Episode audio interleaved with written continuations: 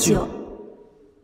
皆様こんにちは。トラジオの時間ですね、えー、今日はご兄弟で来ていただきましたね、えー、まあいろいろこのコロナ禍で大変なことがありましたね、えー、そのようなことを今日ちょっとおっしゃっていただきですね、はいはい、でその中でこうねえー、自分がやっぱ困ったこととか、それから自分が辛いなと思ったことまたはこう乗り越えたことなどいろいろ教えていただければと思っておりますんで、えー、まず、えー、さんお姉さんの方からですね、はい。はい、まあ、どのよどのようなことがあったんでしょうね。はい。えっと、あの6月の11日にあの年に2回夫があの検診歯医者さんの検診に伺うようになってまして、うん、伺いましたらば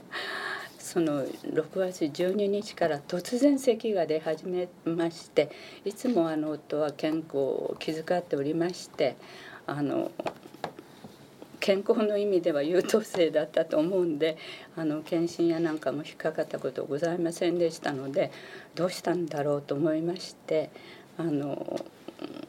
うちにありますホメオパシーやなんか、うん、もう本を手探りやりながらしましたけれどもあの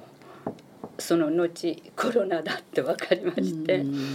あのまあ、私あの病院の方にあちこちお電話しましたけれども、咳が出るということは、あの一切どの病院何件もお電話しましたけれども引き受けていただけませんであのそその間にどんどん時間が過ぎまして、3ヶ月半ぐらい経ちましてあのやっと近くで見てくださるっていうところがありましたらば、あの即入院ということでそれでその診断がもう本当に晴天の霹靂と申しますか、あの肺がんになってるっておっしゃられまして、それもかなり広がっていますということで、それっきりあの病院に、えっと、3週間おりましたが。えっとその間あのコロナということで一回も面会もできませず、それであのもうなんかとても病院にいても心配で。あのその間もういろんな準備をいろいろうちのあのベッド介護ベッドを入れるとか、そういうことをしまして準備をしまして、あの戻ってまいりまして、えー、と3日間うちにおりましたが、初日、えーとそのえーと、在宅介護の先生も今まであの私どもあの病気をして病院に行ったことがほとんどあのホメオパシーのことも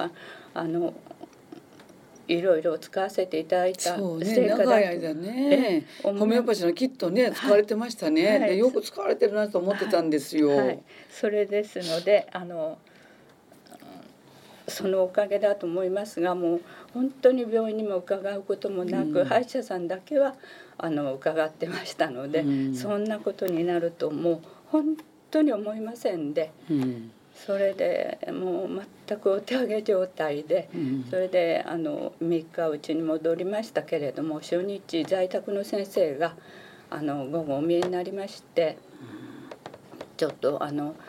えっと、初日にあのなんかもう胸水がいっぱいたまってその3ヶ月半の間に胸水がいっぱい溜まっていたらしくってその間あの病院に行っておりませんのでそういう状態になっていることも分かりませんで。あのおりましたらもう胸水を抜くしかないとおっしゃってですぐあのなんかチューブを入れられましてそれっきりあ私その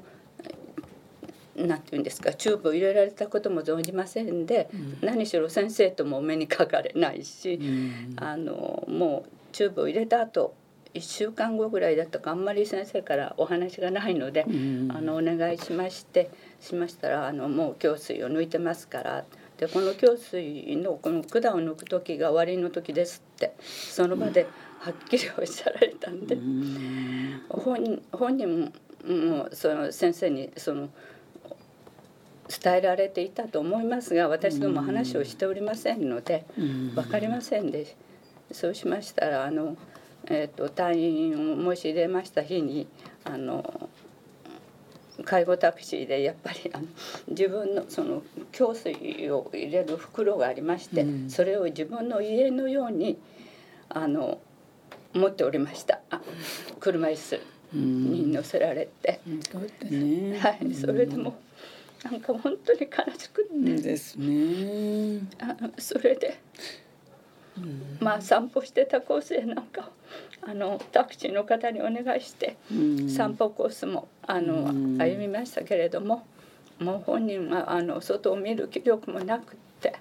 でうちに戻りましてすぐ在宅の先生が来てくださってうん。でしかもあのがん専門という在宅に来ていただいて見ていただきましたらこの線を胸水のこの管を抜かないとものすごく苦しいですよねってうん。おっしゃってねすぐその病院にあのカルテやなんかを送ってくれっていうふうにお電話くださったんですけれどもうん。それが来ない来ないうちにあの夫がどんどん衰弱しまして夕方うん。私私と23話しましてあの疲れたからもう僕は休むと言ってうん。9時50分にあの休んだきり亡くなってしまいました。亡くなるというか昏睡状態になりまして、その翌日えっともう、うん今夜か明朝ですねって、あの看護師さんおっしゃられてそそのえっとか帰宅しまして3日目の夕方5時20分に亡くなりました。そんな状態で。これは朝方だったんですね。あ。夕夕方だったの？夕夕方。あ5時。じゃあその昏睡状態になってからちょっと時間ありましたねじゃああね。もうね全然ねうん。あのあれでしたね。私ずっとそばについて手をさすったり足をさすったりしましたけれども、うん。あのもう本当に苦しそうで。でしたか。ありがとうございます。苦しまあまあ昏睡状態になった時にはもうその管は抜いてもらえたんでしょうかね。えーっと先生が翌日あもうこれ管を抜かないとあの病院からの連絡が来ないのも間に合わないし本人も苦しいんでって、うんで翌日先生抜いてくださいましたあそうでしたか。でその時に多分あのもうモルヒネでうんあのあ先生モルヒネっておっしゃいましたんで、うんモルヒネを打ってもう昏睡昏睡になったんですね。なったんだと思います、ですから私あの本当にもう疲れた。うん。うんとおっしゃとったんだ言ったこね。とが最後になりました、まあそんなことで、うん。あの私どもは家族がおりましたから、うん。あのあれですけれども、うん。お一人でお住まいの方とかうん。いう方はもうもう本当に大変だったんだろうなと。そうです思います。そうです。ですからね、まあこの時に妹さんがね、はい。い、らっしゃってはい。やっぱりこうね、はい二人でね、はい。やれたってことは良かったと思うんですけど、今あのコロナ禍で、はい。やっぱり A さんがおっしゃるようにね、はい。やっぱり亡くなっていこうとしてる人にはい。会うこともできない、はい。で葬式もできないという、はい。もうなんて言いますかね、はい。これはこう人類、今まで始まって以来の、いやまあはっきり言いますけど非道なことだと思うんですよ。そうですね。本当にそう思いました。えーそれでもうねここでこうもう火葬場に行ってしまって灰になった状態でね、はい。やっぱりせめて最後にはですねこのこう肉体がねあるうちにねまたこうなんかこう最後の別れをねはい。させていただかないと、はいあの別れるに別れられないんですよ。そうですね。ですから多くのこのコロナの方でねこう亡くなった方やっぱそうおっしゃって、はいですからまあ A さんもやっぱそう思ったんでしょうね。はい。あのひどいなって思いますね、はい聞いてますと。はい、それであのもうあの妙な話なんですけれどもあの最初の方があの骨をこう拾って移してくださる時におこあのお骨箱っていうんですかね、うん。それに入れてくださる時にあのこの年であの骨密度も高く、うん。それで骨もしっかりしてて、うん。本当に残念ですねって。うん本当はね、はい。あのあとまあえーあの3年ぐらいはい。寿命があったんですけどね。私はそのように思います。うん、でもこう、はい。その3年の間にこういろいろやることもはいあったんだけど突然ね、はい。こういうことにこうなった、はい。まあそれについてですね、はい。えー、こうちょっとお話できればいいなと思ったんですけども、はい。私もこうあのいろいろこうそういうなぜこういう突然こういうことになるかとかいろいろ聞かれたとか、やっぱお子さんが死んだりすると寿命はねお子さんの方は長いはずなんですけど先にね母親が死んでしまうってことになってしまう時になんでうちの子供は死んだんだと聞かれるようなまあそういうホメオパスなんだけども霊的な側面でやっぱり多くの方が聞いてくださって私ね答える術もなかったんですよ。なんでこう修行してなんかそこがこう分かるようにと思って、はい、今はまだ登場ですので、はい、今はあの同志様にお聞きしましてあなたの旦那様がね、はい、えー、なくなぜこうこのような形になったのかっていうのをお聞きしたところですね。まあ、旦那様は相当霊性の高い方でね修行もしてないのにですねもう7万という霊覚もありまして素晴らしいですね。ところが歯が痛くなったっていうことがありましたよね。はい、それがありまして、まあ、歯医者には行かなきゃなんないから行かれたわけですよね。はい、まあ、行った途端に一気に4万まで下がってしまったんですよ。はい、これはあのあの要するにこう、まあ、木とか、まあ、プラーナーとかまあ、クンダレエネルギーとか、えー、それからブラフマエネルギーとかそれからこうアストラル体とかエーテル体とかこういうところを司っているこうそういう冷静というのはそういうところを司ってるんですけどもそういうところが一気に半減してしまったんですこれ あのその歯医者に行ってですね。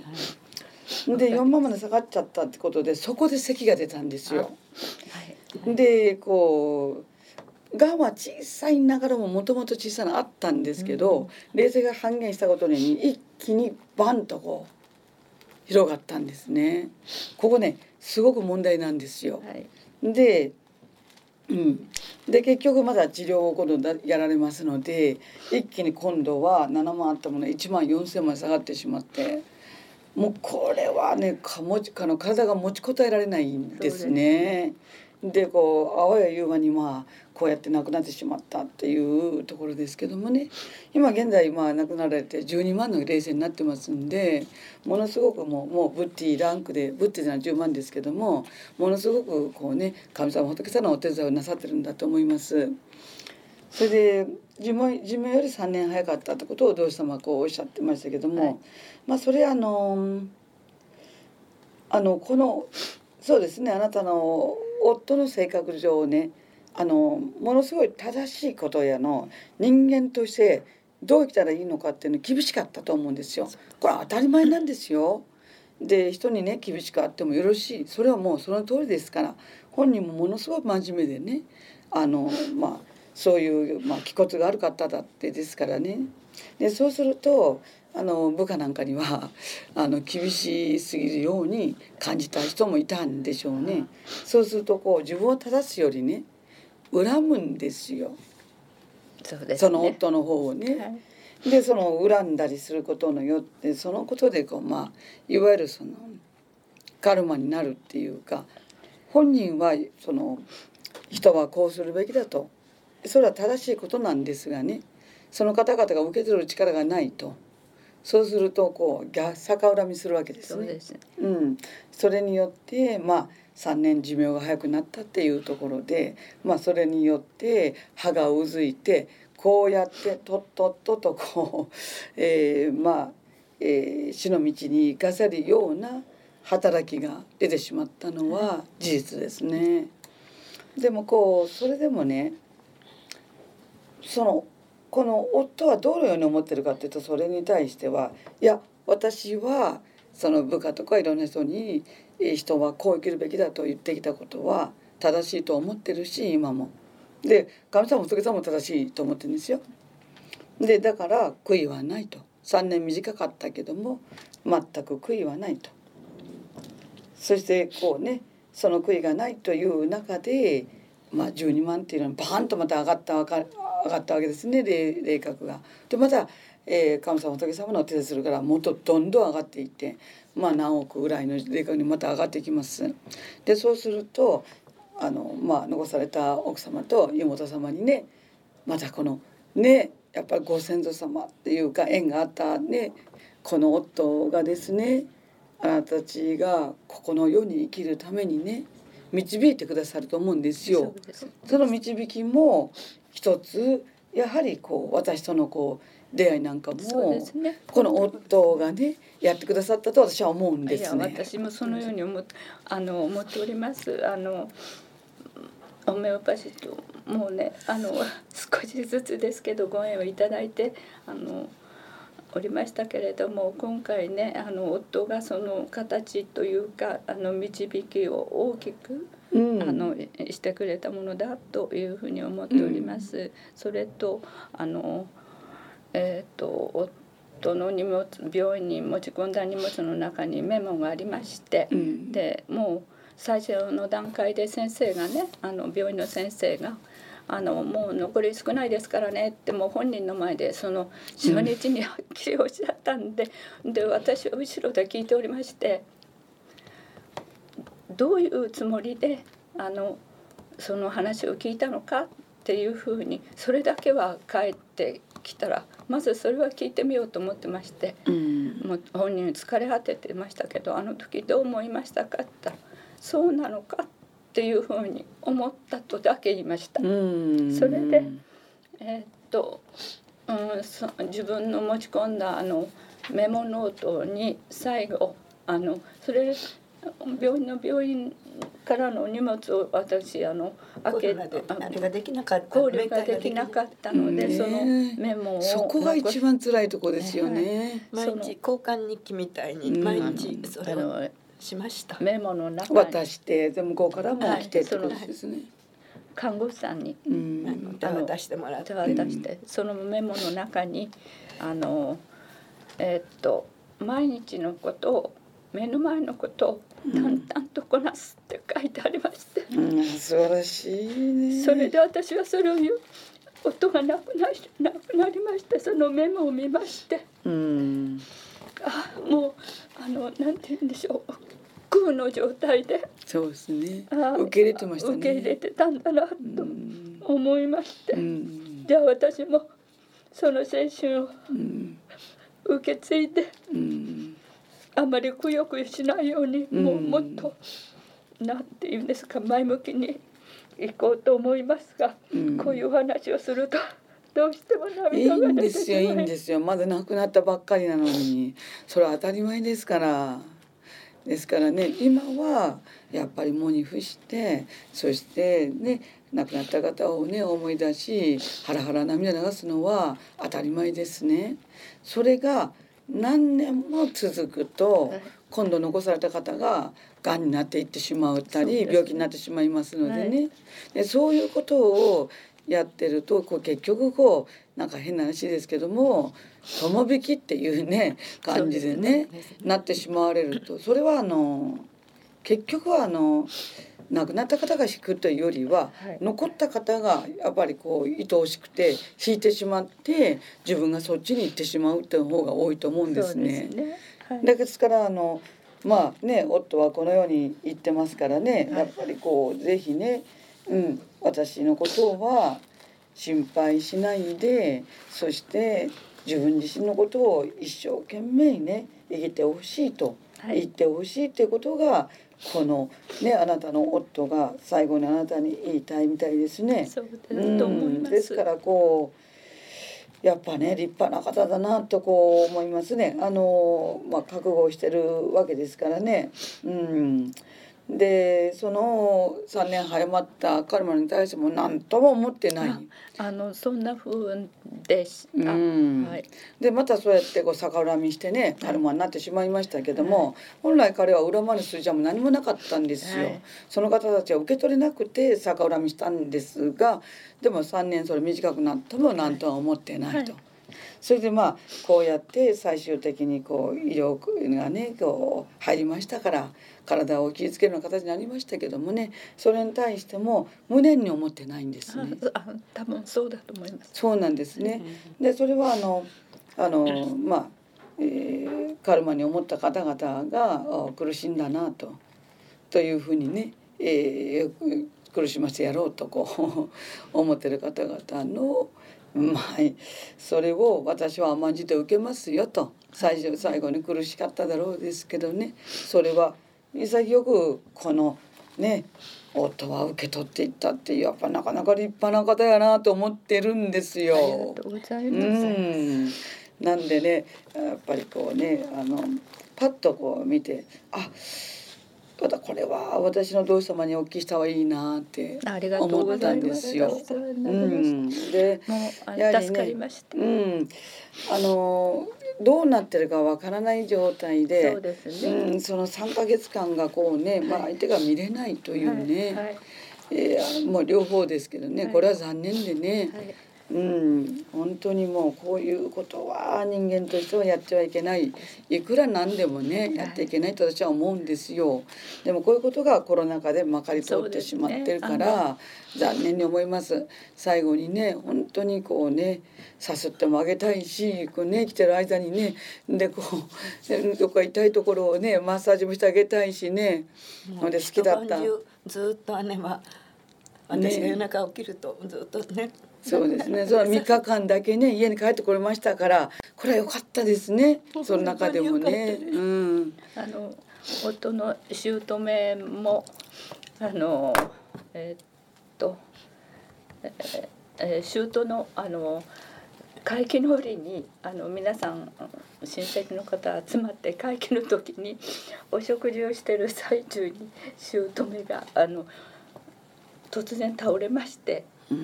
それでは私の夫はあの末っ子四男の末っ子なもんですから、ですけれどもうちにいたんですね。そしてあのえ母が住んでおりおりましたうちに次男が入っておりまして、でそちらがあの近いからっていうことでそちらにあの会場から運んだんですけれども、病院に連れて行ってもらえなかったようで私はもうすぐ電話して病院連れて行ってほしいってお願いしたんですけど、うん、あのうち私の方に戻りたがってるからといういうことで、うん、私迎えに参りましたらもう人相が変わってしまって。うん、あのそういう経験もありまして、それから私また姑の介護もやってたんですが、その時にあの夫の足や手をさすりながら、うん、その時のあの姑の手や足をさすってたことを思い出して、うん、私よりも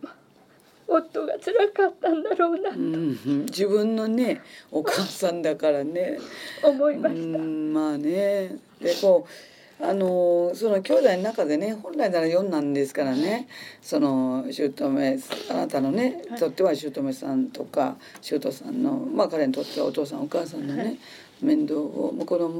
の息子さんのねこのあなたの夫がね一番心が通じてたんだと思うんですよ。でまたその嫁のあなたがね一番その姑さん姑さんにお尽くしたと思いますね。まあそういう意味では A さんはいろんな方をこうね看病してますね。それはあの このね夫のお父さんお母さんだけじゃなくて、はい、あなたのところのお父さん、お母さんはどうだったんですか？もうそれも最後いろいろございました。もう私すべてあの私が今世生まれてきたのはあのみんなのあのなんて言うんですかね週末を見る役目、うん、ああの私そもそも絶景運で。そうですか。はい。それであの私の母方で戦争や病気で亡くなってしまったもので、うん、母が私の実の母の、うん、あの実家実家のあの戸籍上に私があの一人あの結婚するまで乗ってましたんで、うん、私はそういう役割で生まれてきたんだろうなというふうに思ってそれぞれに対応いたしました。はい、それぞれあなたの自分のお母さんお父さんそして嫁に行ったところのお父さん、お母さん、はい、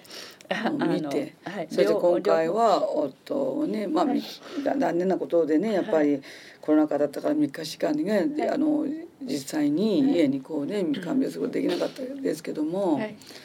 でもまあこういう A さんの人生があるわけですよ。そうですね、うん、もう本当に、うん、あのそそういうことをやりますと天との約束で生まれてきたんだろうなと私素晴らしい。そこはそう覚悟してらっしゃったわけですよね。やっぱあの人を見とるっていうことは、はい、とっても大事なことでね。はい、であのまあ亡くなる人は必ずや、はい、自分と心がものすごく通じ合った人に見とってもらいたいと実はみんな思ってるんですね。そうそうだと思います、うん、ですからお医者さんとか看護師さんじゃなくてね、はい、家族に囲まれ特にね特にこうね、えー、まあ夫婦ならねまあ奥さんであったり、はい、でまたお父さんお母さんなら子供であったり子供たちであったりね、はい、そういう人たちに囲まれて本当にこう手を握りながら本当にこうねさすられながら亡くなるっていうのは一番こうね大往生で素晴らしいことなんですけども、はい、今コロナ禍でこういうことがもうまかにならなくなってますんで、はい。はい、無念でねあの、まあ、に行けない方もいらっしゃる多くいらっしゃると思いますし、またそうですね家族も無念でね、ね、いつまでも引きずってしまうんですよ。最後の別れがうまくいってないので、これはね儀式かもしれんけども。うんこの最後の別れをしっかりできるってことがね大事ででも A さんはね運よく3日間だけはね、はい、最後の別れが神様のプレゼントでできましたんでね、これが素晴らしかったと私は思ってるんです。で、ですからこう今のあのコロナ禍ではまあ、えー、この3日間がものすごく充実した3日間だったんじゃないかなと思いまして。ただまあこういうコロナっていうのはあのもう私あの今まで後悔しないように生きてきたつもりだったんですけれど、うん、今回だけは後悔が一つ自分の人生の中では残りました。あの自分でしてあげたいと思ってもあのできないこの虚しさって言いますか？悲しさと言いますか？やりきれなさって言いますか？もうどうしようもなく辛かったしもう夜中に行きますともう寝てられないもんですからもう全く呼吸困難で今思え思えばもうその3ヶ月間酸素吸入が必要だったと思うんですけれどももうすっごく苦しそうなので私が背中をさすろうとするともういいから向こうに行って寝てちょうだいとそう言われるのが毎晩のように続いてそれがもう本当に焼き付いていて、夫の部屋に行くのが辛くて。うんだからこの3か月の間にね、はい、垂れ回しにならないで、はい、どこかを受け入れてくれていて、はい、そして、まあ、酸素ボンベでもね抱えてでもね、酸素が体に入れば、もっともっと楽だったわけですよ。でももうね、どこも受け入れてくれない状態で、コロナでね,、たかだか咳してるだけでですね、もう本当におかしいですね。不条理不条理ですよ。思いましたけれど、まあでもそういうある意味宿命と、うん、あの天からの何か、うん、どう言ったらいいんでしょうね。ある意味またこういう機会をいただいて、うん、あの先生とお話しさせていただく。うんあの機会を神様が作ってくださったのかなと私は思っています。まあ、その通りなんですがねあの不条理さを問えば、はい、キリがないぐらい今の状況は不条理なんですね。不条理なことがいっぱいありますね。うん、でもまあそれをですねこの苦しみを乗り越えるというのもまあ一つの修行になりまして、ね、この世で生きるっていうことはあなたが4人のねお父さんお母さんを見とった時もそうですがねやっぱりあの一つの修行なんですね。で、ね、苦しみというのはつきまとうんですよこの三次元で生きてる限りですね。そねそれをまあまたやらせていただくというふうに A さんが今聞きました取られてるんでそこがね A さん素晴らしい。ありがとうございます。うん、でご主人はまあそのことはもう納得しているので、まああの実は残念なことというのがありましてね、はい。はい。うん、それはあの冷静の世界っていうのを、はい。やはりこう分かっていればね、はい。うん、まず歯医者に行ってこう冷静を落とされる。はいっていうことはなかった、まあ、歯が痛くてむくんで痛くてしょうがないっていうのも分かりますがね。それはあの何かのお知らせだったりするんですよ。はい、そうでそれを聞ける力がありましたらね、はい。そしたらそこで例えばこう「羽診療じゃあ、えー、と50回やったらいいよ」とかね「あ今こういう言い方をこれ正せて言ってますよ」って聞ける人がいらっしゃったらですね、それに向かって努力すれば、この歯の痛みもスーッと引っ込んだこともあったかもしれないわけですね。はいでもこういう方がなかなかいないんですね。でそういうこと昔はあのあの治療と言いますとねあの修験道の方々が治療なさってくださってそれであの薬草も修験道があの木肌取ってきたり弦の仕事取ってきたりねやってもうこういうその家事祈祷じゃないんですけども「あ先祖が今苦しんでてこうなってますよ」って「だから歯に来てますよ」とか。うん、まあそれでまた生き方がこうですから今歯の歯茎に来て歯茎に来てますよとかこう教えてくださる。それがあのまず家事祈祷の、うん、大事な役目で。で彼らももう一生懸命滝行やったり朝にねもう昼に夜にもね、まあ、神様仏さんに祈りまくってですね。でそういう、まあ、ある意味職業といいますかね。方がいらっしゃったんですよ。でそのまあ今思えばですねまあこの歯医者に行って冷静を落とされることも冷静の世界が分かっていればすなかなかったかもしれないと思いました。はいそれでこう落とされてもこうしまあこれで祝詞やみそぎをやって払うこともできたかもしれないんですね。うん、あその日のうん、入院する日の朝まであの。毎朝写経もしてたんですね。あのでしょ。うそのその日はあとおばあちゃまのあの,、うん、あの毎日。自分の実母のえっと毎日写経をしておりましてその日ももう夜中起きてられないので起きてあの実母の命日に入院したんですけれどもその時も写経をしておりましてもう手足が震えてる状態なのであのもう文字がものすごく乱れてるんですけれども、それが最後のあの写経になりまして、であのお不動様のところに毎、あの100枚ずつあの写経をお納めしてましたりしてましたんで、私もあのまた話が全然横にそれてしまいますが実はあの妹もちょっと海外にあのいましたんでその時にあの、えー、と車のブレーキがもう全然止まらなくなったっていうことをあの電話で知りましてそれであのえっ、とあのゆゆい先生にお目にずっとかかあのお目にかかるずっと前の話であのそういうことをお詳しい先生のところに私はすぐご連絡参りましたあ連絡に参りましたらあのすぐあのあなたあの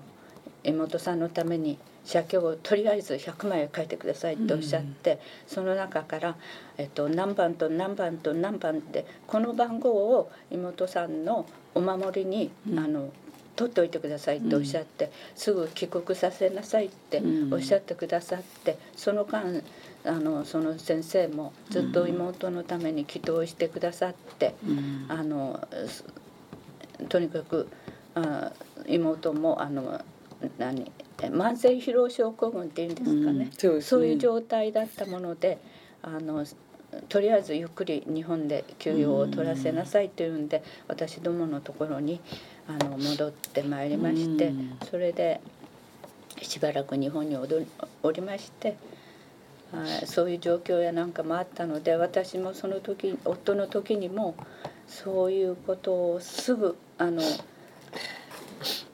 考えればよかったんですけどあの結局呼吸困私どちらかというと病気をしたことがないものですから、ん。その呼吸困難の状態をいかにどうしたらいいかということにまで、あ頭が回りませんでとにかく病院探しを一生懸命したのが今でも考えるとそれとあの先生のところのお勉強会。顔弁ですねなりしたんですけど、うん、もう多分ダメだったんだと思う、うん、そのことも自分で一生懸命こうしてやってうん、書いてねやってるんで、ね、書いて何をしたらいいか一生懸命したんですけど、まあ結局まあ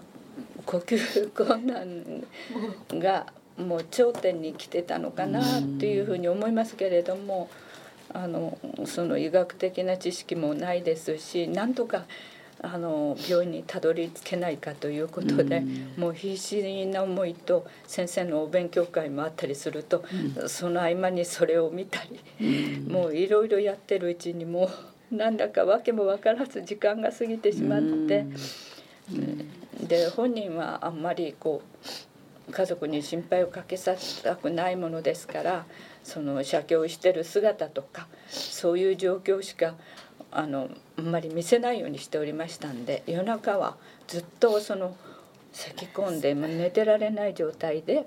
まあこのあなたの旦那さんがねやっぱりそういう苦しい状態をね、まあ、嫁の A さんがねずっと見と見てるのは非常に辛くて何もできない自分がね、はい、まあなんて言いますかね、うん、まああの人を助けられないっていうことが辛いんですよ。目の前で、もう呼吸困難になってもうあたふたしてる自分にがもうなんて虚しいことだと思いました。はい、そうなんですね。だからこう、やはりこう、まあ、A さんは、まあ、見取りという、はい、そういうのをね、はい、まあ、やりに来たとあなたがおっしゃってたけども、まあ、そういうのもあるでしょう。でだからその時にこうそのあの人の生き死というのはやっぱ人間界でどうのこうのできるものではなかったということがやっぱり分かると思うんですね。でそうなると何が問題かというとまああのこの世のこうシステムっていうのがやっぱりあのあるわけですよ。でこの世のシステムという中でしかこの世ですから生きられないわけですよ。はい、でもこう本当に誰もがですね一人一人が冷静を高めてそしてこのシステムから乗り越えていかなきゃいけないんですよ。うすね、うん、一人一人がね。でそれをやれる場所またはや教えてくださる場所同志様先生というものがいることによってこれを法灯明と言うんですけどねでそれをまあ法灯明を一つのね物差しとして自分に落としていて自分に光を灯す自灯明をやるわけですよ。うん。でこの教えがあっても耐えてしまってるんでね。戦後まあ GHQ によって罪悪感政策かなんかねいろいろやられて日本人の心に神道の心とか仏教の心とか全部そぎ取っていったっていうで我だけ今だけ金だけと。そういうこの世のシステム出来上がってしまいまして人の情けもね慈悲もね全然わからないような感じになってしまったことがこのシステムがものすごく悪くなった一つですね。でその一環がやっぱりねもう情もないようなね家族にも合わせないようなコロナだから合わせないというねこういうことなんですよ。でこのシステムっていうのはどんどんどんどんこう悪いより悪いようにいってますね。でその中でこうね一人でも多くの方が霊的に目覚めてそしてこの冷静生活をしていくんだというふうに、えー、まあねえー、A さんも B さんもね今さんもやろうとしてるわけですからね今。で今までもやってきてるわけですよ。ででこれでまたさらにねあのやらなきゃいけないこととしてこうねまずだからこうまずは受け入れていくこと今ある状況は結局はこの状況を A さんに突きつけられたわけですね。で B さんはそれを横から見るという状況で何とも手助けをできなくできないともどかしいという状況でこの状況は目の前に現れたことは受け取っていくしかありませんね。うねうん、ということなわけですよ。でまあもうちょいこう冷静なところは分かっているとあの旦那さんのまああの命あと3年伸びたとはいうのは確か着点着地点が違ったとは思いますが、はいでね、でもまあ今のできる範囲でそれでも旦那さんはねえーと、多くの方がこう寿命よりか10年とかね 早く死んでる方もいますんでね、うん、だからそう思えば、まあ、旦那さんは後悔がないとおっしゃってるからね。だからこれでよかったと思いますし、はい、でこれをさどう受け入れていくかということを目の前に突きつけられたものは受け取らざる嫌だろうが何だろう受け取らざるが得ないってことなんですね。えー、そして、えー、こうやってこうあの多くの人がこう自分自身に気づいてそしてこうそこから一段階上の冷冷静に行くというこの作業をすることによってこの世的なシステムにとらわれていってでどんどんどんどん悔しさとかゴムたいなことばかりやりやがってとか憎しみとかそこにとらわれることが減っていき許しが残っていって愛が残ると思うんですね。でこれをぜひやっていってほしいと願って今日、まあ、トラジオに来ていただいたわけですね。うん、さてねこれ聞いてますと、はいいわゆるこの見取りのリメディがいるんですよ。うん、このリメディあんのよ。そそれね、コキュラスっていうの。あ、コキュラス。うん。はい、これはあの船酔いだとか、はい、バス酔いとか、うん、えー、コキュラス。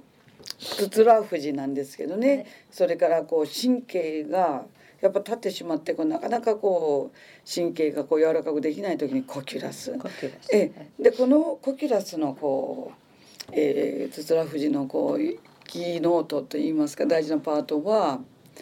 死にゆく方にね、はい、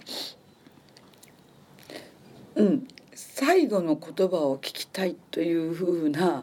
そういう状況をあえて、はい、えー、する、まあ、いわゆる看取りの人なんですよ。はい、うん、でまあ例えばこの人生でよかったって言ってくださるかいやもうあの孫が心配でならないんだってとか息子が心配にならないとかもうものすごい痛くて苦しいって死ぬのかうちの母親やばあちゃんみたいにこの世はな地獄だった、うん、えー、仏様も神様も私たちのとこには来てくれんかったと。って言って亡くなりました。ですからそれを私がどうすればこの方々をもう亡くなってますけどね仏様神様がいてそれでこれでもう助けてくださったんだと納得いきやすいようにするかっていうのは残された子孫の私が一生懸命のりとか般若心経をやりで私が幸せでいることでやっぱり先祖は救われるのかなと思いました。うね、うんでこういうことを残されたものは一生懸命ご先祖様の無念さを解決してあげなきゃいけないと思うんですね。でもこう A さんの旦那様は全然無念じゃないのでそこは軽いですよ。ただあのまあ姑さんとかね、えー、姑さんはねやはりもうちょっとこうやってあげなきゃいけない部分はあるのかもしれませんね。ねあの年会とかそれから一月に一度あのお不動様にあの祈願お願いしに伺ったりあのそれぞれの私その絶景運ということもありましてそういう方々の毎月やっていたんですけどもコロナ禍でそれがちょっと途絶えてしまってるんでこれからも続けていきたいと思います。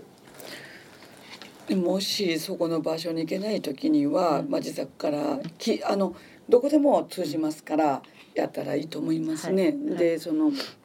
今そういうことをこう断絶させようとするこの世の勢いがものすごく強いんですね。す。まあなんて言いますかね、うん。うん、まあこう悪魔と言いたくはありませんけど、こうそっちにこう引っ張るような、で人間が覚醒しないような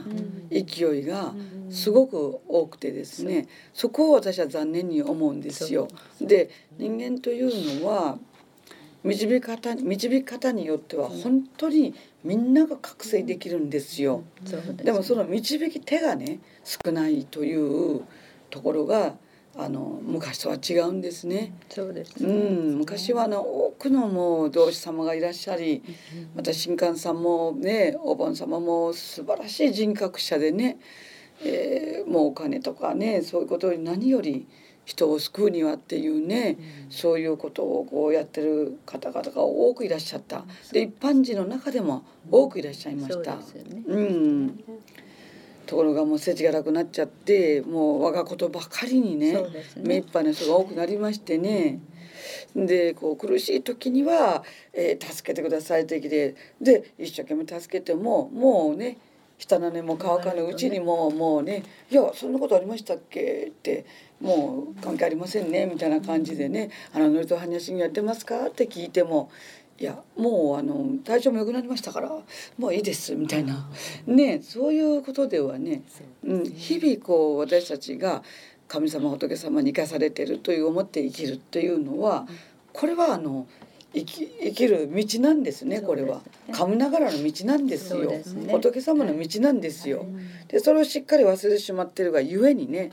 こういうコロナみたいなのも起こったんじゃないかなと。で人間にもう一度ね生かされてることに対するね喜びそして生かされてることに対する感謝というものを持つようにこういう苦しみをいただいてるのかなってこうちょっと思ったりしました。はい、ありがとうございます。うん、でつきましてね、はい、あのやはりその A さんの今のこう思いがね、はいあの早く言えますようにですね、はい、えっと、まずそのコキュラスという見取りのリメディが夜に撮っていただき、はい、これは LM さんでね、はい、えー、そしてお昼には出雲大社の水、出雲の水はですね、もう本当にこう自分の命に変えてもねこう助けたかった人が亡くなってしまって本当にこう悲しんでる方々を先に進めるような勢いをやってくださり、はい、あの今まであったものをなくしてしまってぽっかりこう心に穴が開くのもこれはもう仕方がないことなんですがね。そこは早くこう埋めていってそしてあなたが全うできるこれからやらなきゃいけないことをやってほしいので、はい、このこう失ってしまった悲しみを癒す出雲大社の水ですね、はい、えー、これが必要です。それからあの、はい、えっと A さんのこうこういう流れをことを見てますとね、うん、あのものすごくこう早くこう展開にね戻りたいというふうな魂をこのこの世がちょっと厳しすぎてねこの世がこうね、汚すぎてね、た展開に早く戻りたいというふうなね、そういうまあ純粋だからゆえにね、うん、そういう気持ちを持ってらっしゃるんで、はい、もう少し地に足をドンとつけてこの地球で生きるんだっていうね、うん、えそういうのをするためにナトリウムカーボニカムというリメディがありましてね、はい。えー、たあの炭化ナトリウム、はい、でこれがやっぱり餌に必要かなと思いますね。はい、先生のおっしゃることよくわかります。私あの自分の過去を振り返りますと、あの自分を取り巻くほとんどの方のなんかお世話をずっとしてきた感じがするんですけれども、学校の先生のお仕事をあの 残り生徒のように先生のお仕事ガリバンガリバンスリーとかなんか先生あの私にねあの依頼して職員室でお茶を飲まれたりとか そういうそれだとかまあいろんなことありましたけれどもあのとにかくあのふーっとあの頭に浮かびますのはあの山の谷合のかずら橋みたいな あのイメージをもう一人必死に渡ってきたというような感じもありましてあのまあそれを手助けしてくれたのが夫だと思ってたんですけれども、もうこれからはあの、うん、それを払拭して前を向いてあの行きたいっていうふうに覚悟を決めて。あの三途の川をね、はい、うん、来たという話をしてらっしゃるんだと思うんですけどね、はいはい、でもそこにね、やっぱり魂はね、この世があまりにも苦しいと戻りたいと思うんですよ。やはりあの肉体がない世界っていうそうあの仏様神様にこうお仕えしてる世界っていうのはやはり素晴らしい世界ですからね。ですからこういわゆるその A さんの場合はこの世に来て肉体があってそれからまあまあご飯も食べてそれからこう何て言うかな痛みもありまたいろんなことがあるこの肉体があるこの世界からやはりこう早くね、うん、自分の役目が終わったら早く行きたいわって思うような性格なのかなってい。うのが今のまあ話を聞いていましてね思いましたね。でですからこう亡くなる方々があの三途の川をスムーズに渡れますようにとこう祈ってらっしゃったんだと思うんですけどね。そうです。うん、あの、うん、あと4歳の頃あの 父親がもう妹をすごく叱るんで、うん、あの私他に兄姉もいるんですがあのみんな知らん顔してるんで私はもう必死に父親にあのすがりついてあの父はあのシベリアの抑留から帰った後の子供たちなんでとてもあの子供にも厳しかったんだと思いますがあのもうしがみついて。もう許してやってほしいっていうことを懇願して、あのしたりしておりましてあの他の兄弟やなんかも誰も手助けに来てくれないのを見まして、うん、もう私4歳の私はなんと妹と2つ違いなので、2歳で私4歳なんですが、毎日こういうことを繰り返さずにどうしてこういうふうに親が子供を叱るのかということをまず説明してほしいっていうふうに思いましたが。両親それは逆転親子というねわかりますよね。あの親より魂が高いのでもう逆転親子なんで体だけは子供なんやけども。うん、だからこうこうね。させていただいて本当に逆転親子のことがよくわかりますよね。でこう妹をこうね不条理に叱ることに対してね4歳のね、この子がそれは言葉で言ってくれと、ね、それでこうねそういうこう暴力とかそれからこう自分の気分が悪いからって妹に当たることやめてくれっていうことをねおっしゃってたんでしょうね。今そういうことがね伺いますけども。私の歯の痛いのもこういうふうな結局姉がこれだけ尽くしてくれてるのに姉に暴言吐いたりして あともう本当に怒らないんです。全てみんなを許ちゃうわけですよ。もう本当にもうそれと姉は本当にもうサイコパスの人ばっかりと出会っててもう精神性尽くしてるのにその姉がはん。もう全然美にならない。そうなんです私ともう全然違った世界をあれして、私はいつも救われてても、本当に、まあ、まあそうは言いながらもあなたもほらあの世界快楽協力隊の方に出てから海岸に行ってね、ブレーキが効かないでね、はい、それでなんか大変なことになったわけですよねこれ。でもなんかいつも助けてもらうんです。で私もなんとかマレーシアで残りたいと思って、あのでも帰ってきてよかったですよ。はい、それであのお寺に出勤する前毎日あのお寺が空いてない時は起きてくるのを待ってお祈りしていただいて、一緒にお祈りしていただいてそれから出勤していくような世界をしたり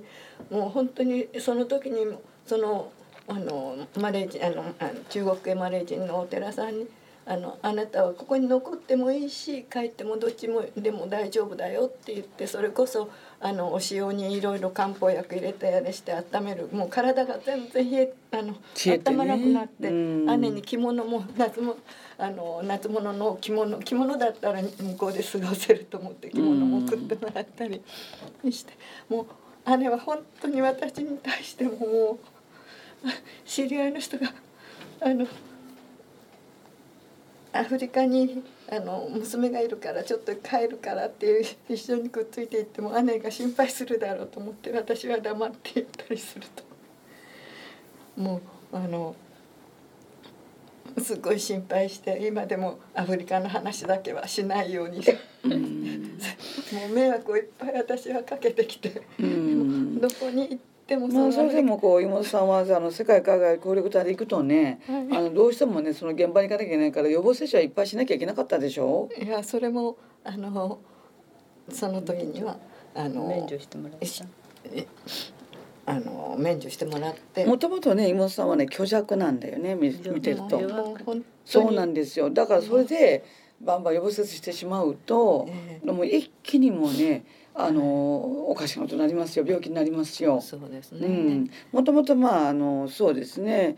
あの B さんは妹さんはねやっぱシリカ体質の人だから。そうですね、うん、本当にシリカだったんだなと思って、うん、先生の授業もあの 昔ですよね。そ れで受けさせていただいて。そうなんですよ。シリカのあ聞くだなと思って。うんそれでこうそのあれですけどまあ妹さんのこう話になりますとねあなたの B さんの話になるとやっぱりあのね気になることはやっぱ多少あるんですよ。と言いますのねそこのあの歯が痛いんじゃなくて顎が痛いんですかね？わからないんですよね。でもどこが痛いんです？よ。右側ですか？右側の。うん。それでこう昔からカクカクというあれがあるし、その兄の時も3人とも検診に行く予定だったんですけど私もその頃から歯はおか歯というか顎というかおかしくって行きたかったんですけど2人とも行ってたら今どうなってるのかしらと思うくらいあれなんですけど私は検診私も姉も検診はその時は今年はやめたんですけどもそれでそのそれでこの間あの三島の先生あの、うんうん、先生のあれで歯茎に沿って、はい、そうそう。それはマッサージをねこうええと押さえて、はい、すると歯茎がこうあの歯茎あの噛み合わせが変わってるのがすごく分かって、うん、それと寝る時にはこう直立で寝なさいっておっしゃって、うん、いつもこう下向きに寝てたものでそうなんですそれも少し直したら少し変化があってるような気もするしやっぱり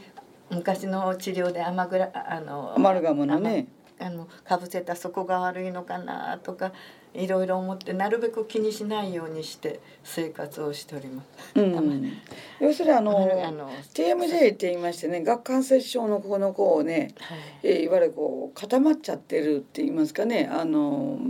筋筋肉とかね。でそういうのもあるんだと思いますけどもえっ、ー、と一回ですねあのその喉のとかその一回ですね検診に行った方がいいですよ。うん、喉喉っていうかあのこのここの顎のところがね。で私があの顎が悪くなりました。私も右側で同じなんですよ。それでガクガク言いましてね。噛み合わせがおかしいんですね。でこっちばっかりこう押さえて寝てました。痛かったからね多分ね。でそれでその時には何が問題だったかっていうといわゆるあの人に従いたくないっていうね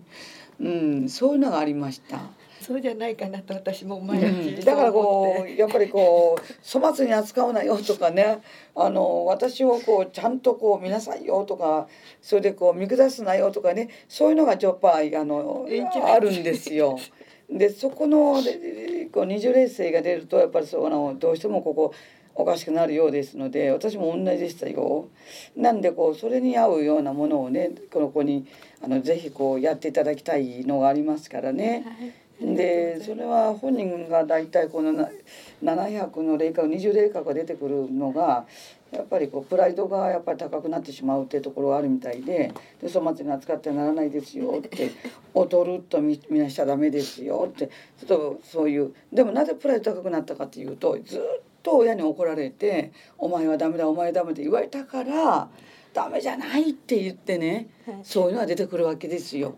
うね、うん、そうなんです。それでこう顎に迷惑かけてね、それでこう、うん、でも少しそのそのリンパ腫かもしれないので一応検査に行った方がいいかもしれません。でそのようにそういうこうあのリンパに合うリンパ腫に合うリメディも出しますんでね、はい、うん、ありがとうございます。でこういうふうなことをやってもらいたいのがありますんでね、はい、般若心経を6巻とか一切を30巻とかでやってもらいたいんですね。はい、えー、これはあの旦那様のために、まあ、今こうね、えー、その。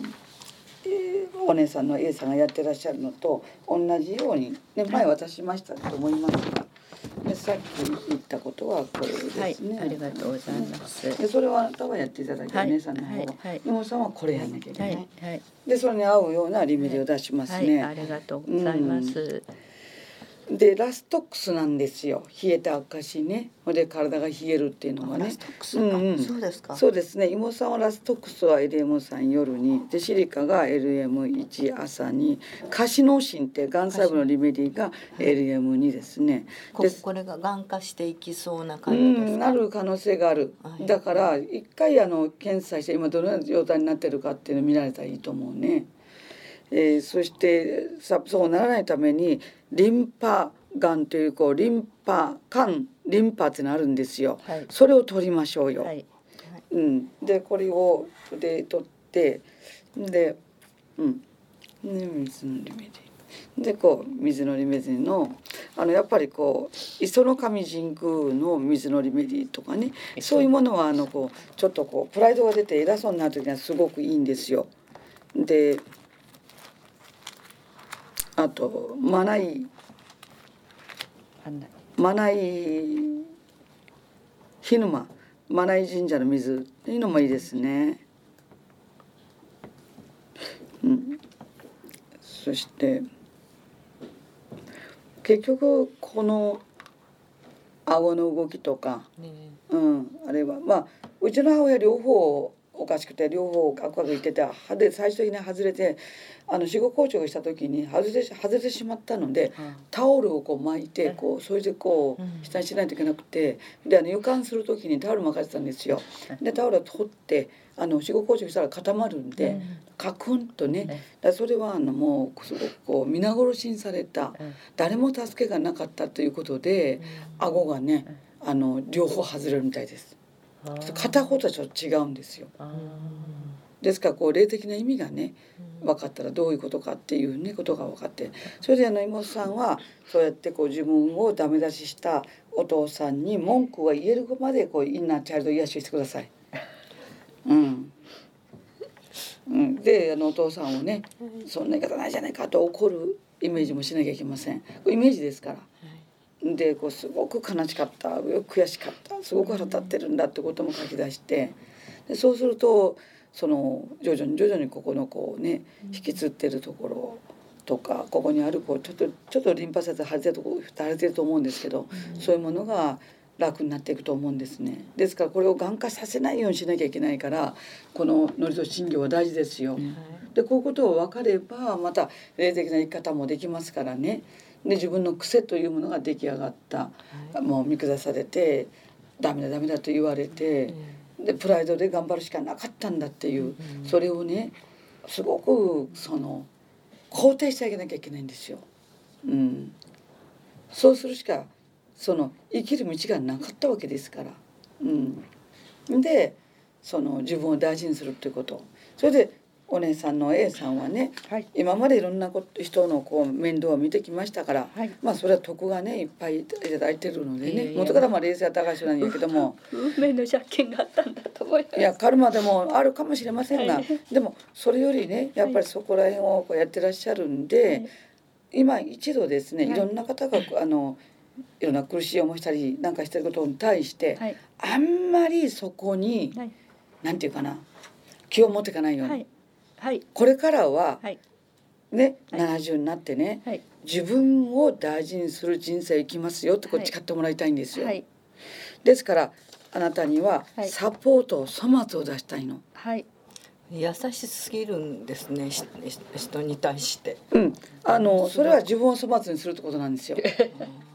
自分のこうニーズっていうのをまず横に置いてね人に対してこうやろうとすることは粗末にした。カルマがあるんですよはっきり言いますけど。はい、ああの多分あの 私としてはあの前世か前々世で皆さんにお世話になった分を今世お返しするつもりでやってまいりましたけれども、うん、あのここで一旦、うん、あのそのことをこちらに置きましてそうです。あの自分を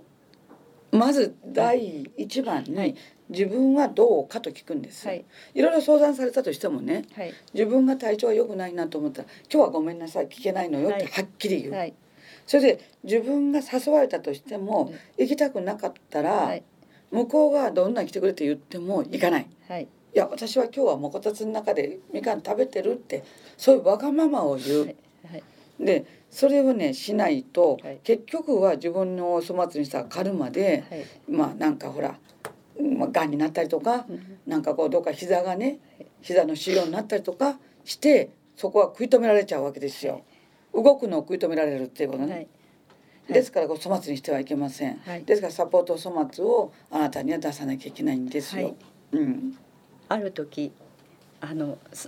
世の中には最古の方が大勢いらっしゃるんだなというのを気づきましてそれから自分を大事にするようにあの心がけてはきたんですけれどもあの子供の時からそういうこう思考回路が出来上がっているらしくってなかなかあの全部を収めることをこうひっくり返したようにするのはなかなか難しかったと思いますが、これからはもうあの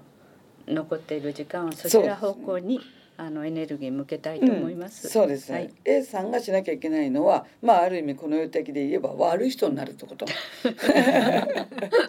ね、はい、そこを一生懸命やらなきゃいけません。はい、うん。はい、えー、だからこうあのそれはねあの私なんかもこうこういう仕事してますからね。いろんな人が使ってきたり、いろんな人がこう言ってきたりするんですよ。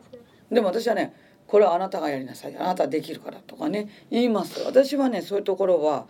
結構ねあの厳しいんですよ。で何かのあまでこうね受け取らない。で今回はこれあなたたち兄弟のことを受け取ってあげないとまああの旦那様からね頼まれたこともあります。それであなたたちは 結局自分をどの道に本当にものすごい高尚な清い心を2人とも持っているのにねかかわらずそれに対してこうまあある意味ある意味こう無駄にそのエネルギーを使ってしまうのはもったいない。うん、でこれからはね自分がどうすれば幸せになるかと必死になって考えること。それで妹さんはその自分がダメだと言われたくないんだ私はできるんだと証明したいのはどこから来てるかっていうとお父さんによってダメ出しされたことが原因ですよっていうこと、はい、ですからそのお父さんを怒れるまでなってお父さんひどいこと言わないでってイメージでね、はい、こうやって任せる。もうもうなでお父さんが謝って「お前にはどうも厳しかったようだ」って謝るまでイメージでやらす。うん、でもただ小さい時のあれしかなくってあの高校の教師してた時家庭科の先生なんだけどバレー部でずっとやってたんでバレーボールをすることが私の中学高校とそれが自分の生きがいみたいで。あの高校の時ドクターストップかかってもあのマネージャーとしてずっとやったりしてで大学4年は全然スポーツし何もしなかったんですけどもあのたまたま本当は家業を継ぐはずがお手伝いするはずが高校の教師のあれが話が母からあったんだけどどうするって。私は家をって言ったんですけど母は母の友達とかいろいろしてじゃあ高校の教師しなさいって言って父は私バレーボールまでしてバレーボールはそのちょっとあの不良っぽい子が多かったもんですからあの夜ずっと練習8時ぐらいまでしたりしてわって家庭訪問したりしてたもんですからあのお正月は3日間だけお休みであとはほとんどあれだったもんで父は1年は365日だけどお前は370日ぐらい働いてるっていうことで、うん、私は母にものすごく母の手伝いもせずにこうして母を殺してしまったって亡くなって。私を殺私が殺したのは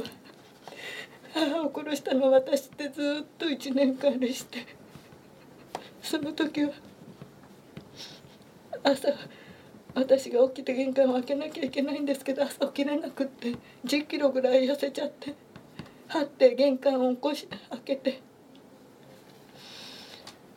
鍵を渡すというふうな感じをしたりしてもう病院に行ったらあのあ下の2番目が私切れてるから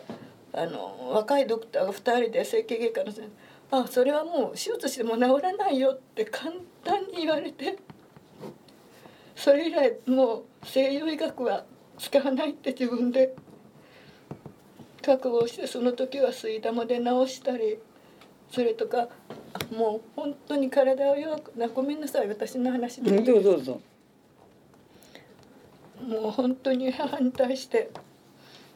ものすごく申し訳なくって、うん、母は最後に言った言葉は母はスイカが大好きだったんですけど、うんうん、いつも私がお布団を両親のお布団を敷いてあげてそんな時があったら私がスイカを切るのに父と2人でスイカ食べて私がお布団敷こうと思ったらもうスイカ2人で食べた後ででその日は「なんだ?」って言って私上に上がって2階で寝たらあ夜中にパッと目が覚めたら足音が違う誰が来たんだろうと思ってあれしたら父が「お母さんがちょっとおかしい」ってそれで心筋梗塞でそのまま亡くなっちゃって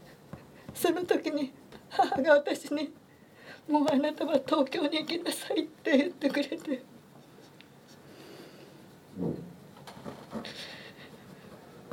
それでそれを許可してくれたのも義理の兄が優しいから私を受け入れてくれて。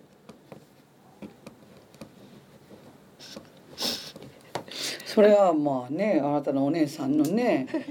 ねえー、夫はねできた人ですからね。それでまあそれからずっと一緒にね、えー、住むようになったなわけですからね。で3人でね素晴らしいと思いますよ。であなたこう聞いてますとねやっぱりあのこうさっきの言葉「母がを殺したのは私だ」みたいなね言い方をしてそれはあの後悔千番ってことになりますからお母さんで決してそんなこと思ってません。まずねあなたのこう今の聞いただけでもねどれほどね自分のエネルギーが100しかないのに120で生きてきたわけですよ。ですから20のものはこう絞り出してきたわけですよ。まあ、こういうことになると普通はねリウマチになったりしてねストップがかかるんですけどあなたのは脊柱の方がおかしくなったんですか？神経が切れたっていうのは。なんかもうあの朝起きるのがあれでマッサージ行ったりもう胃も全然動かなくなって、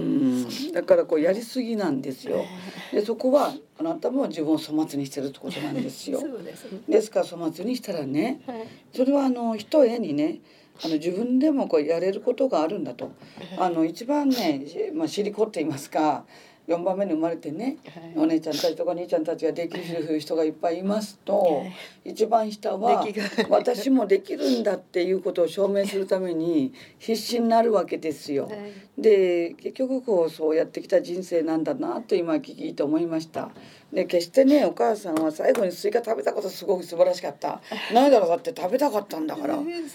食べないでね死んじゃったらねやっぱりね辛いじゃないですか。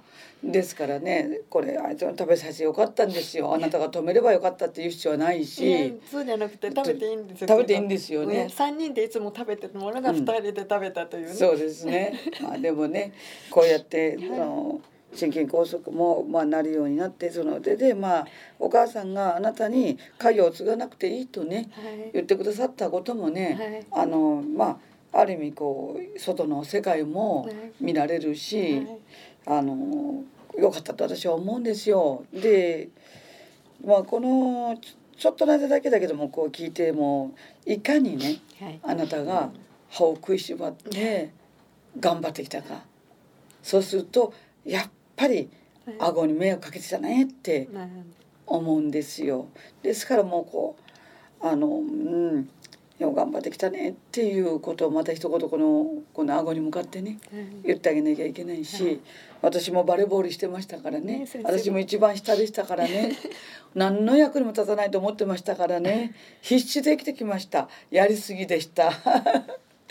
そうなんですよ。ですから足がこんなボロボロになりました。やりすぎてですね欲をかいてもう自分でもできるんだと証明したくてでもこうなるんですよ。でどこかに歪みがきます、はい、うん、でもその歪みが来たところにもまあいろんな線路の方も乗っかっているってことも事実ですからね、えー、ですからもうねあの自分をね、はい、私たちこう残された人生をどうやって自分を幸せにしどうやって自分をね、うん、長生きさせるかってことをお互いに考えましょうね。自分を大事にできる人が人も大事にできますからね。うん、まず自分を大事にしましょう。はい、うん、これが約束事ですね。ありがとうございます。それで、まああの、えー、そういうところで、ね、先生手足がいつも冷たくって、うん、で暖かい時は元気なんですけどね。うん、ですからね私この間なんかあのミネリって山に来ました時に、下の下半身は5枚履いてますから。ああやっぱり私も今日もいっぱい履いてきました。もうね下半身とかね手とかね冷たくなったりしてねやっぱ末端が冷たくなりますから、はい、特に私は下半身がダメなのでもう5枚履いていった時に昨日ちょっと寒かったけども88箇所行きましてね、うん、それで88の仏様に、うん、あの一つ一つ般若心経してマントラやっていくんですよ。でやっぱりだからまあ4時間ぐらいはかかるわけですよね。うん、でそれだからもうすごくこう下が冷えてもう痛くなって歩けなくなるぐらいに痛くなるんですけども5枚履きますとね全然大丈夫うん、私上半身は結構暑いんですね、下半身が一気に冷えるんですよ、ですからそこはね、あのもう一枚こうそれその上等なものをねあとコットンオーガニック100とかで裏にシルクが入っているあのウールのものとか上等なものをねで備長炭が入ってるパンツとか。あのここのね腎臓までくるようなパンツとか、うん、もうだからこう下半身に無理かけましたからね、うん、そうです、ね、うん、だから上等なものをね履いてあげてんですよ、それでこうさすってあげてね、うん。ででやり遂げて。で下は全然痛みませんでした昨日は。うん、ただ手はね手袋してはねやっぱ仏様にできませんから、寒かったんですけど、でも手はね良いことに、さすればねね、うん、あの暖かくなりますからね。足はそういうわけにいきませんからどんどん冷えてきますからね、だからこうやって自分を大事にするっていうことは自分の例えばスカーフでも服でも布団でも上手なものをね身につけてあげる。それでそれが真当に車っていうのはあったかい、そういう感じしてあげる、で昨日はねちょっと早めに終わりましたからね、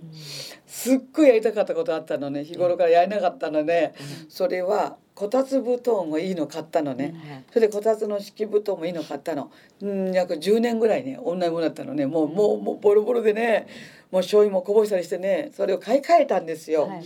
ですっごくいい色で黄色でね下がグレーでねでふかふかのこたつぶとあの敷布団で上も割とふたふかふかで、うん、ここに入ってゆっくりみかん食べたりゆっくりあの YouTube 見たりゆっくりしたいっていうのがもう買ってからねあれうん、3か月4か月経ってて全然できなかったの、うん、でも昨日ね帰ってきてからね、うん、今日は2時間ここでゆっくりするんだって、で私がやった講演会の25日にやった講演会をもう一回見直そうとか思ってね。でぬくぬくぬくっと入ってこたつに。で足が冷えるの嫌な私ですからこたつ大好きなのね。でまあこっちには背中にはあの電気ストーブがこうテカテカテカってくれてねそれでこうある状況でぬくぬくとしながらみかんを食べながらそれをずっと見まして2時間ぐらいね、すっごい嬉しかった。初めてこたつ2時間も入れた。忙しいですからね、もう本当に。本当にもう今回ももう申し訳ないと思っております。忙しいから咲いていただいて。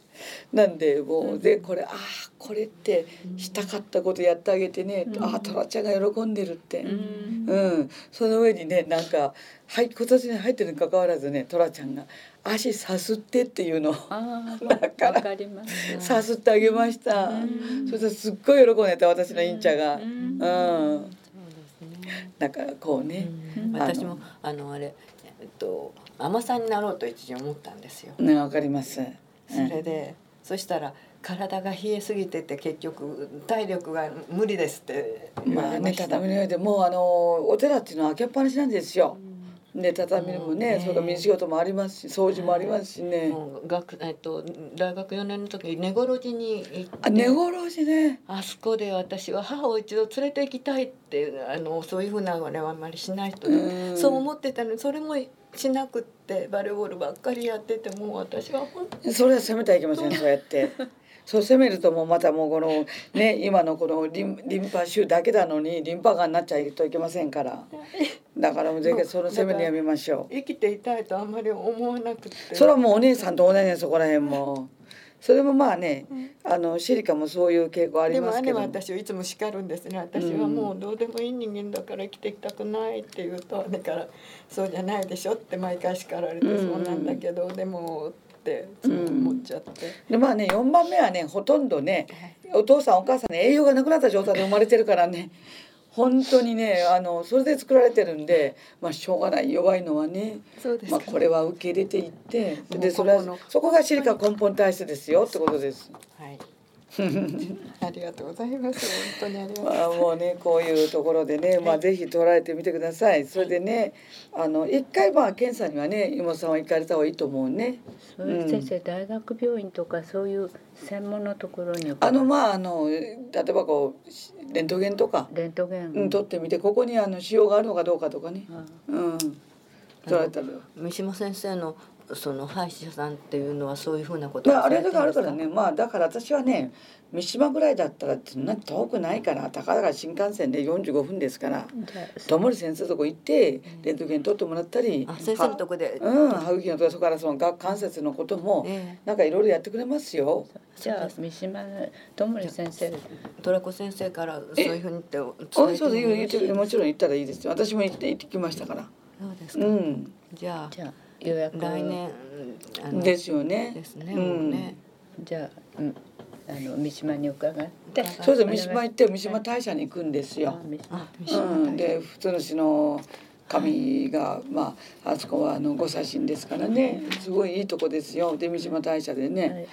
はい。あのまああの赤福みたいなお餅もありますしね、でまた三島にはね美味しいうなぎもあるのよ。そうですか。あのね炭で焼いたうなぎね、はい。あの美味しいし体力もつくんで、はい。たまにはいいんじゃないですか。はい。そうですね。そうですね。で二人でね、こう楽しみにしてね、はい。行くたびにこうはい楽しみにしてはい。行かれたらいいかと思うんだけどもね。はい。もうなんか歯医者さんとかもう本当に病院嫌いまあ、なんでね。ず彼女はあの答えてくれますよ。彼女ははい。そんな怖い人じゃないので。はい。私小さい頃ずっともうしょっちゅうお腹痛かったんで、うん。母と病院しょっちゅう行って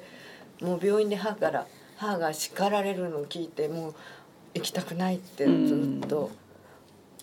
思ってました。この間の講講座でも先生が腸が大切っておっしゃってる、うん本当にそうだと思います。うん。うん。先生それとなんかあこの甲状腺が腫れてるようにここが出てこうもうすごくイライラしてぶつかっちゃうんで甲状腺かなと思ってるんですけど、うんうんなんか急にここが出てるなと思って、うんうんうんイライラの原因は甲状腺かなと思って。本名で工場とかいうのがあるように伺った。こそれサポート甲状腺ってのあるんですね。うん、それも良いですけども、はい。まずあのリンパのことやんないといけない。のあリンパが先ですね。うん。どちらが先うん、ですそうか。そうですね。はい。そううん。ね、ライコポディアンもそのすごくあなたにいいですからね、はい。あのキットから時々こう、はい。腸がおかしいとか胃がおかしいとか食べられないとか思う時には、はい。ライコポディアンも食べてください。キットからですよ、はい、うん、そんな感じですね。はい、ありがとうございました。ラストックスとライトゥームってあんあまり。なたはねシリカが LM1 でラストックスが LM3 で、はい。カシノシンが LM2 でヒルですね、はい。でリンスカリンリンパカンサーリンパというのと、はい。あのあの磯の神神宮とマナイ日村マナイの水とライコポディアも入ってます。はいそれで、えーお姉さんの方はソマソソマと粗末にナトリウムカーボが LM1 で、コキュラス LM3 で朝夕と朝夜とって朝。昼には出雲大社の水ですね。これ亡くなった人の、はい。ね、はい。えーまあある意味こう亡くなった人とこちらの世界とのへその緒を切らないと、うん。ねやはりこうそのつながってるとやっぱどうしてもそこにこう惹かれてしまうので。そうですね。ん。引っ張られて。それはね出雲大社の水がよろしいですよ。先生以前池尻であの買い物に伺っていろいろ質問したりさせていただいて、その時に先生のところでこういうみそぎ払いとかあの,、下に置いててくださったので、あのいただいて。それとかいろんな、うん、だからこの後これやんなきゃいけないからねほらねありますよ結構、はい、でマラさんこれは先生えっとどこでどういうふうにしてやらしたらいいですか？あのこのねこういうふうなあのそうですね。まずあのこう、印刷したものをいただけはいここにあります、はい、ででしてこうそのこういただきましたらねうちは本当は三回なんですけど三回叩いていただいて、はい、2, 例三三区してもらって、はい。えー、そして、えーと、仏様神様お守りいただきありがとうございますって言って、はい、それでこう一切成就が30巻ですから「極めて汚きもたまになければ汚きとわらじうっとんたまきよきよすもす極めてたまなきゃ汚きとるっとんたまきよきよすもす123とこう数えてこう、うん、このこれぐらいの速さでやりませんと30回できませんよ、ゆっくりはできません。ね、うん、でこれで30巻終わったら、はい、1234こうやってやつ数えてねこうやってまた5が来たらこう12345、はい、で12345これ15とかこれ1234510と、うん、これでこれやれこれでこれで数えてこないといけません。で30巻終わったら今度は「まがんねる信用」で「漢字大菩薩行人般若アラミータジ証券後雲海空洞一切空薬者ありしとこれぐらいの速さでやりますと6巻できませんからね。そうですね。みそぎなさいも高村はりかむずまずかむらいかむらいとやらなきゃいけません。はい、でこれを毎日やってもらいたいんですね。はい、でそれ終わりましたら、はい、あの高村かむろかむろかむろくしみた先はたまえ高村かむろかむろかむろくし先はたまえし高村かむろかむろかむろくし先かむろかむろくしみたま先はたまえってこうやってまた3回やってこれで神様が終わるわけだここで。うんはい、で次にまた礼して「仏様、はい、お守りいただきありがとうございます」って言って「伊田天様」っていう伊田天からありますからね。で伊田天様えー、オンイダテータモコテータソワカオンイダテータモテソオンイダテモテソワカ三個は一個ですから、オンイダテータモテソカオンイダテモテソワカオンイダテモテソワカオンイダテータモテソオンイダテモテソワカオンイダテモテソワカこれ三回ですね。あなたの場合五回やんなきゃいけないから。うん、でこうやってやったら次に多聞天様「えー、オンベイシラマンダヤソカオンベイシラマンダヤソカオンベイシラマンダヤソワカ」オンベシラマンデーオンベシラマンデーオンベシラマンデーソとこうやっていくんですよ。これあのこの中にえっと入ってるよねあれもえっとなんだっけあのマントラも入ってるよね。うん。これね、はい、どうぞ。ありがとうございます。でそれあの四十体の仏様が入ってますから、はい、あなたの場合は一二三四五六七八九十十一十二十三体ですね。えー、ですからここからピックアップしてかけさせなきゃいけないですね。はい。うん。でこれね。はい、ありがとうございます。で日々は日々やるのはこの中にまた入ってるので日々こうこの一連やってくださればよろしいんですね。うん、毎日。うん、そうですね。これは午前中にやらなきゃいけないとかで。あのまず日々やるのはやってからこれやられるんですよね。うん、であなたの、はい、えー、そういうこの720霊覚のものを起電するためのものをこうやらなきゃいけない。これ出てくるとやっぱりこうそのリンパのあれがこうがん化しちゃうと困る。で低い霊覚だとがん化しやすくなるんですよ。ですから上げなきゃいけないね。うん、何しろ人が亡くなるっていうのはすごく大変なことで大変なことですけども、ね、あのあれですよ。この世界が本来は夢の世界で、うん、展開の世界は本当の世界ですから。うん。ですから向こうに行くの魂は知りませんからね、あの帰るわだけですから、ですからそれはあの身が楽になり、ねだってこう痛いのにさずっと生きてるのはしんどいですよ。本当にもうそう思いました。私あの2日えっ、ー、と3日間の間にもう本当にもうこのまま亡くなった方があの夫のためには本当にいいだろうなと思いました。あのままこう酸素を抱えてね。抱えて、うん、それから車椅子はもう彼は耐えられなかっただろうと思いました。うん。ですからあの、はい、こういうふうにこうあの潔くやっぱりあのね肉体を去るってことは、あのそれは悪いことじゃないですね。ですね。です楽になりますから。うん、本当にそのように思いました。うん、ですからこう思ったほどですね、あの亡くなった方々思ったほど、なんかあれじゃないんですよ、これいただきましたでしょうか？いただいてないですね。はい。ありがとうございます、はいあありがとうございました。もうあのお忙しいのに貴重なお時間いただきまして本当にねえありがとうございまました。あのこれもお返ししますねそうしたらす。ねはいはい、ありがとうございます。あのもったいないですから、はいそのこれまたリメディをね、はいあのもらっていただいて、ははいい、それであの、どうぞあの今日あの豊毛自然農からはい。プレゼントですの、お食事をどうぞ食べていかれてください。はい。であの処方を作っておきますのでね、帰りにはい。ぜひ寄っていかはいれてください。はい、ありがとうございます。今日はトラジオに来ていただきありがとうございます。そしてこうこういうあの多くの方がね本当にそうだとみ思います。んなねこのコロナ禍で本当にそう。皆さんね苦しんでるんですよ。本当にそうだと思います。まあそのねええお役目していただきありがとうございました。もう本当に本当にこうねありがとうございます。まあこういうふうに出ていただかないとこのみんな自分を責めて、うんそれで病気になってしまあ、それはわかります。本当にもう気がめいりました。ですよね。私こんなに弱かったかしらって、うんもう本当に思いました。でまたもうどの人もこう何もやってあげられなかったって言うんですあーもうそれはわ。虚しさ残ると思います。はい、無念さ悔しさうんが残ると、うんどうしてもそのうちにこう病気になってしまそううんでですね。本当にまあ。その方のうん寿命でね。お亡くなりになり、はい。それでその方はうん。天下に行っても、うん。あなたたちのことをこの世で一生懸命生きてほしいと、ね。私のことではなくて、一この世であなたたちが花を咲かしてほしいということを、うん。あの亡くなった方ほとんどがおっしゃってますんで、ですからあなたができることをやる、でも最初だってお姉さんは自分を大事にしなきゃいけない、はい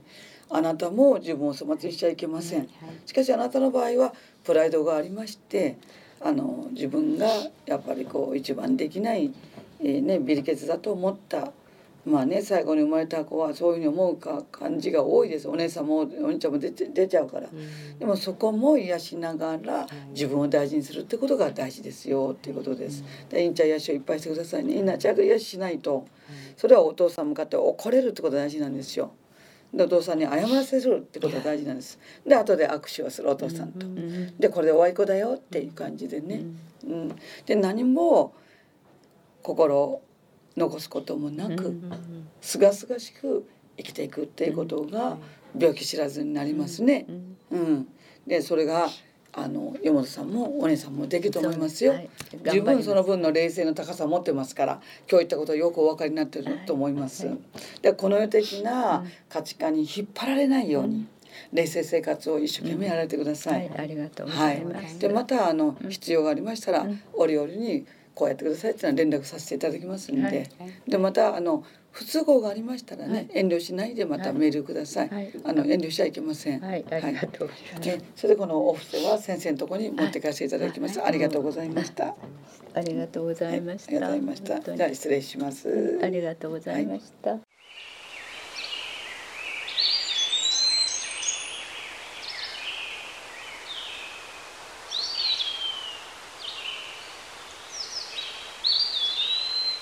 ラジオ